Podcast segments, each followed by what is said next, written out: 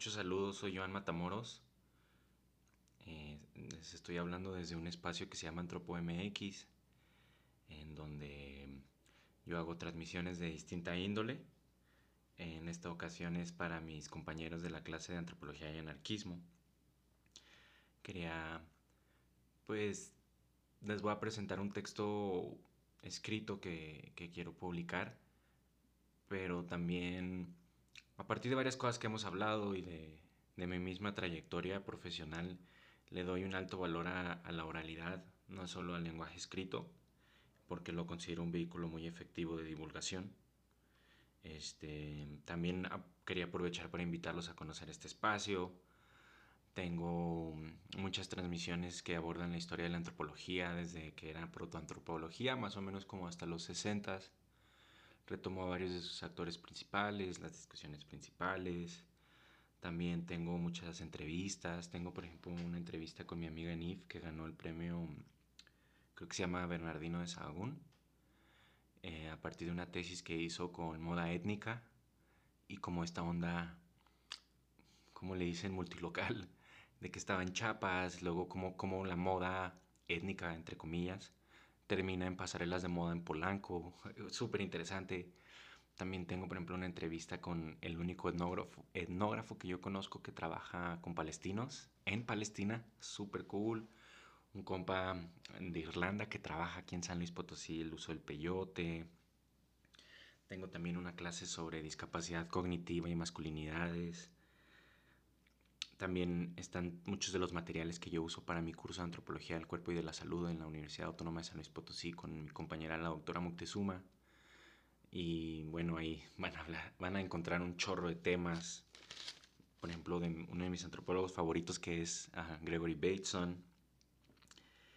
Y, y, bueno, en esta ocasión vamos a, vamos a hablar de, del cuidado masculino, pero más que del cuidado, que se puede como equiparar a prácticas de cooperación y por lo tanto prácticas libertarias, yo quería abordar qué motiva que alguien cuide de alguien más. Y eso pues nos lleva, o al menos en mi caso me llevó a discutir sobre emociones. Y se vincula en cierta medida con, con lo que veíamos del libro de Anarquismo es Movimiento, creo que se llama, donde al final estábamos viendo cómo el posanarquismo, el postestructuralismo, la fenomenología se empiezan a, a interrelacionar en la actualidad. Y pues espero, espero lo disfruten. En especial si no alcanzaron a leer, pero también pueden hacer las dos, ¿no? Y para que compartan y conozcan el espacio. Lo vi como una buena oportunidad.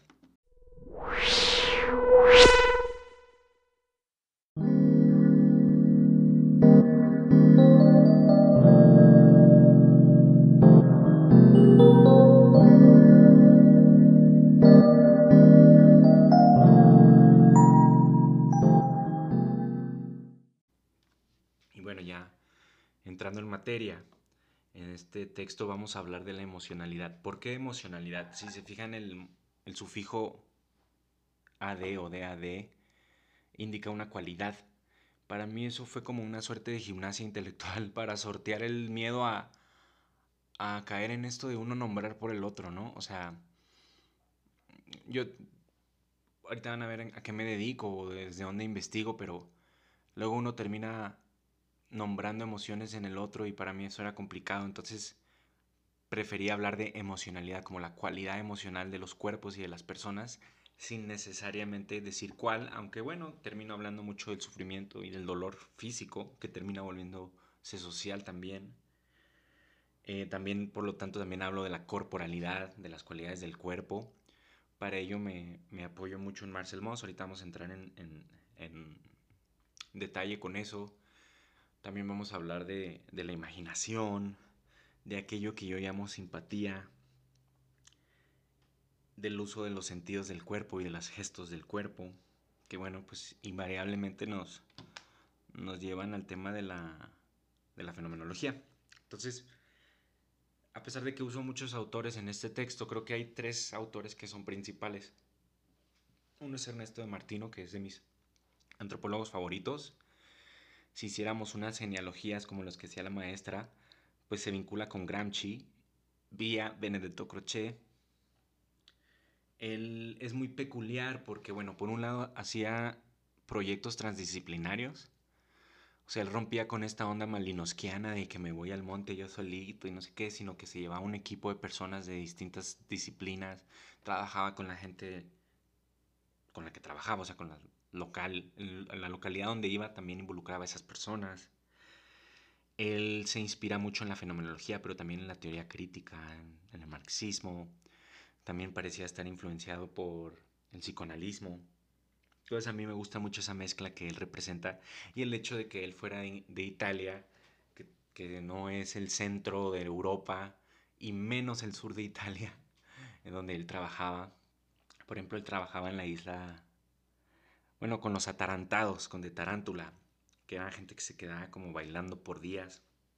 Él tiene un concepto muy interesante que es la crisis de la presencia, cuando tu ser en el mundo, tus relaciones con el mundo entran en crisis. Yo uso ese concepto para llevarlo al ámbito de la salud, porque yo trabajo muy de cerca con médicos.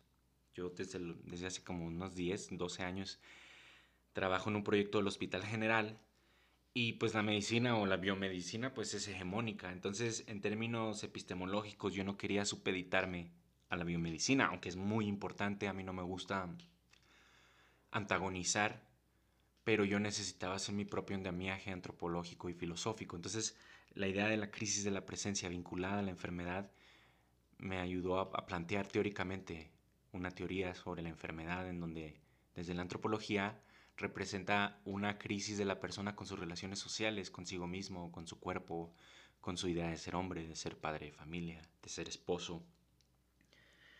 Porque también la idea de padecimiento ha sido formulada por principalmente antropólogos anglosajones, que son psicoterapeutas, que son de los 80s, de los 70s, y son muy fenomenológicos y como un poco pues sus libros es ahí gente que trabaja en sus consultorios, ¿no? Y pues yo no era el contexto donde yo trabajaba, entonces como que le metí ahí un poquito más de carnita crítica. También uso mucho a Scheller, que es alguien que me presentó un profesor que se llama Luis Dug, que es un filósofo que a mí me influenció bastante. Acaba de fallecer. Ahí en la misma biblioteca de la EAN hay un libro de él. Un día yo no lo... Son caros esos libros porque son editorial Taurus. Entonces yo siempre se los pido prestados a mi tutora o los fotocopio y un día no los tenía y me acuerdo que me, apoyé en la biblioteca porque ahí está en la biblioteca de Leán por si lo quieren conocer, se llama Antropología y Simbolismo o Antropología y Salud, el libro que está ahí. Y bueno, Marcel Moss también súper importante para mí, yo lo uso, por ejemplo en este caso lo vamos a revisar a partir de las técnicas del cuerpo, pero yo uso mucho el ensayo del don y desde ahí también hago una teoría sobre el cuidado. Desde ese ensayo yo saco unas cuantas características que yo considero que tiene el cuidado, por ejemplo, una orientación, o sea, el cuidado va a un lugar, sea el otro o sea el sí mismo. Entonces, eso sería más o menos como una suerte de andamiaje teórico que yo ocupo. Y pues metodológicamente hablando, para mí es muy importante la, la etnografía y luego la interpretación. Entonces, para eso también me apoyo en otro profesor que es el doctor Pérez Taylor, quien concibe a la etnografía como una descripción, traducción y fundamentación de sistemas simbólicos y materiales. Para eso, tú utilizas fuentes escritas orales. Otra fuente que yo pongo a consideración es justamente mi cuerpo, porque cuando yo estoy en la casa de alguien, entrevistando a alguien, yo estoy oliendo, yo estoy viendo y yo estoy oyendo.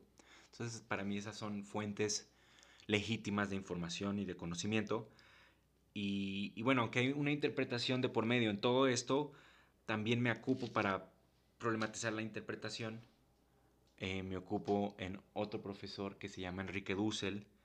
Él ha transitado hacia el marxismo en los últimos años, eso es muy evidente y es muy bueno, pero él estudió en Francia, creo que en la Sorbona, de la mano de uno de mis fenomenólogos favoritos que es Levinas o Levinas y bueno, de ahí se desprende que la interpretación a grandes rasgos es la fundamentación de sentido. Es decir, yo la etnografía describo una serie de elementos, obtengo reportes, hago entrevistas, hago observación y de ahí yo voy formando y fundamentando un sentido y le doy dando una forma propia como investigador y desde ahí yo interpreto el padecimiento. otra cosa muy importante para mí metodológicamente hablando es la circunstancialidad y el caos, porque el conocimiento ciertamente no es lineal. También esto me lleva un poco a, Peirce, porque él hablaba de abducción. No es ni deducción ni inducción, él hablaba de abducción. Y, también eso es un poco caótico porque no siempre lo puedes explicar propiamente. Algunas de mis grandes elucubraciones antropológicas han sido yo caminando en la banqueta, ¿no? Abduciendo, abduciéndome.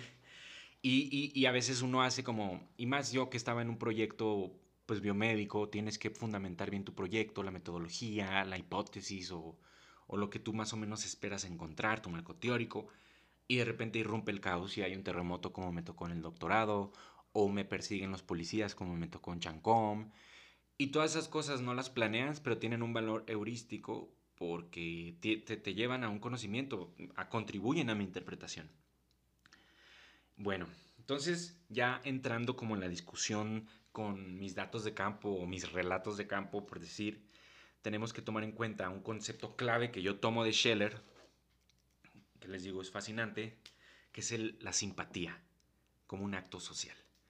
Una forma en la que a mí me gusta explicar la simpatía es en oposición a la empatía.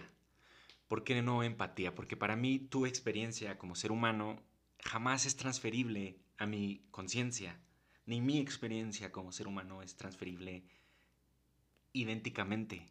O sea, solo nos queda interpretarnos los unos a los otros, simpatizar con la experiencia del uno del otro, porque jamás te voy a hacer saber yo exactamente. Claro, eso puede cambiar algún día con la tecnología o desde otros sistemas de que serán ontológicos, epistemológicos.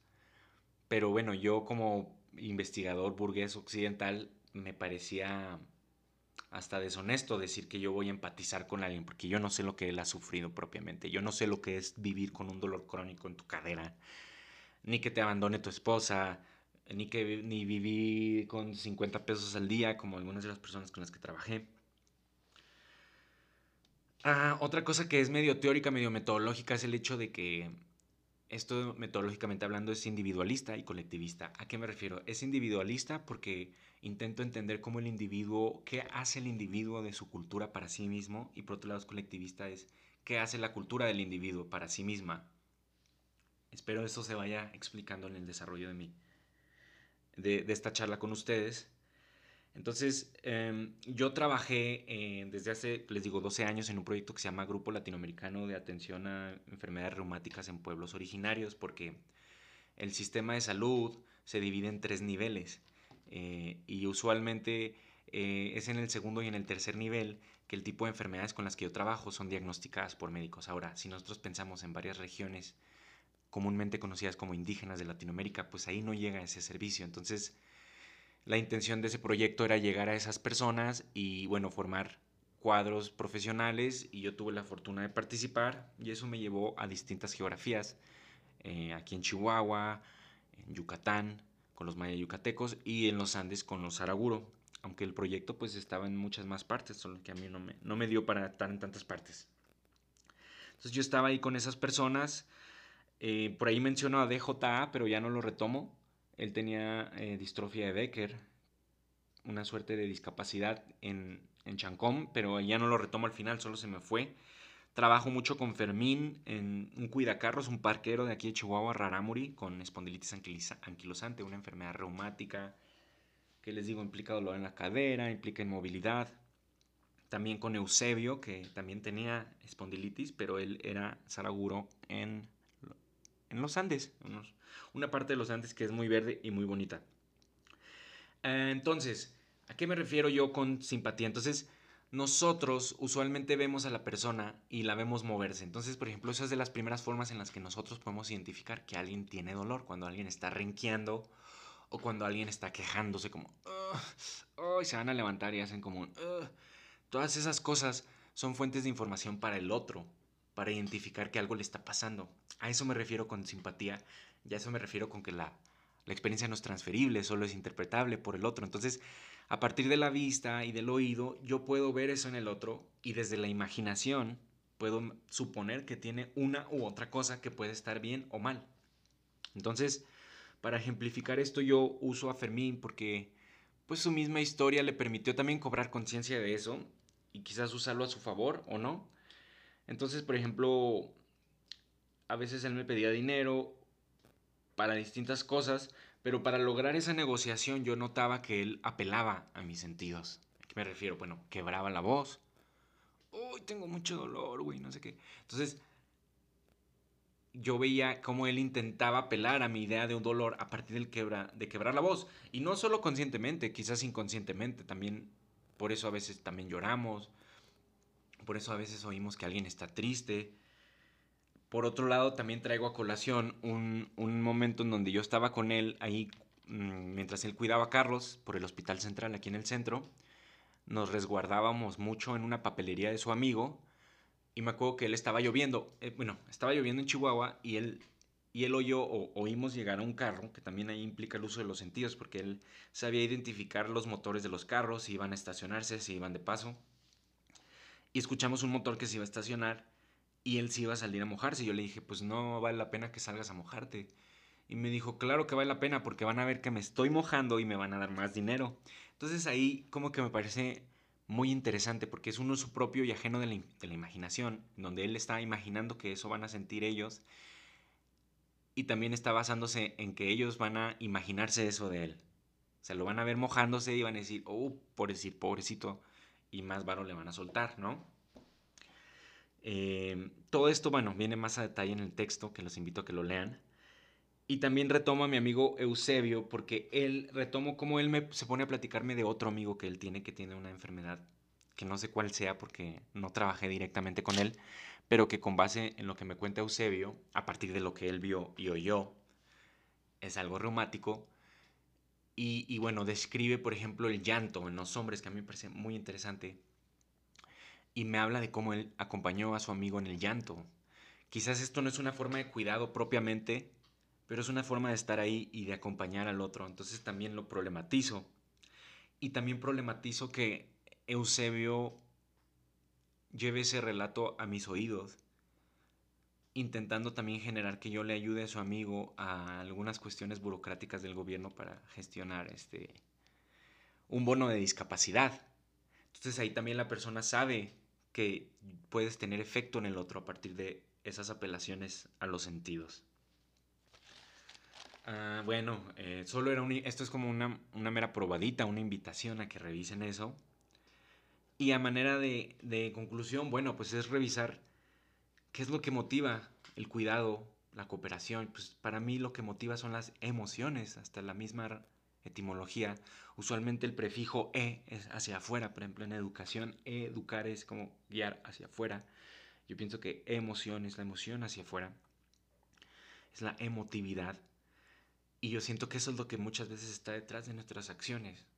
Y esto contradeciría, por ejemplo, suposiciones más estereotípicas sobre la masculinidad que la vinculan más hacia el uso de la razón, entre comillas, en oposición a la emoción. Yo todo lo que describo en el texto es justamente que en realidad lo que nos está guiando es la emoción. Y lo que guía al mundo es la emoción. Lo que guía a un yihadista a explotarse su cuerpo es la emoción. A un vato que se va a inmolar, a un fascista que va a ir a una marcha de frena, eh, pues es la emoción, no es propiamente la razón. Tú cuando hablas con un fascista o de estos vatos de frena, no tienen la razón de su lado, tienen la emoción propia de alguien que quizás o los manipuló ellos solitos desde su ignorancia, ¿no? Entonces creo que eso es válido abordarlo, que es lo que nos motiva. Y también, por ejemplo, el valor de la imaginación en lo social, porque y ahorita, y eso lo van a ver en, en las diagramas que les facilité, como intentando explicar lo que les digo, es, ¿qué es lo que media entre tú y yo? Pues es la imaginación y el uso de los sentidos. Yo supongo con las cosas. Yo hago una valoración tuya desde mi imaginación cuando te veo vestido, cuando te veo cojear. Ahí también hablo de que muchas veces yo veía que con las personas que yo trabajaba socialmente en sus círculos eran identificados por el uso del bastón, porque los veían en su bastón. Ahí también hay un uso de la imaginación y de la suposición. Luego, pues para mí esto se vincula en muchos sentidos con discusiones pues anarquistas quizás, porque les digo, el cuidado vinculado a la cooperación y vinculado a qué es lo que motiva esa cooperación y ese cuidado, al hecho de que sí, son gente que es distinta a nosotros, que ocupa márgenes en estas cuestiones centro-periferia, pero que también somos nosotros, o sea, también nosotros usamos los sentidos y la imaginación. Si se fijan, yo estoy ahí involucrado en estos relatos que menciono. Y también hablar de que yo les decía, estas personas estaban privadas de un cuidado especializado porque el Estado que se supone que debe proveernos de salud, pues no llegaba a esos lugares. Entonces, eso genera huecos en donde, ¿cómo le hace la gente para salir adelante? Pues a través de la cooperación y de la ayuda. Entonces, más o menos, esa es mi, mi propuesta y espero les guste. Dense un clavado, les digo, en la plataforma. También estamos en, en YouTube, ahí vienen las transmisiones de mis clases. Ya estoy por comenzar la parte metodológica del cuerpo, más o menos el día que voy a exponer con ustedes. Y bueno, seguimos en contacto. Saludos grandes.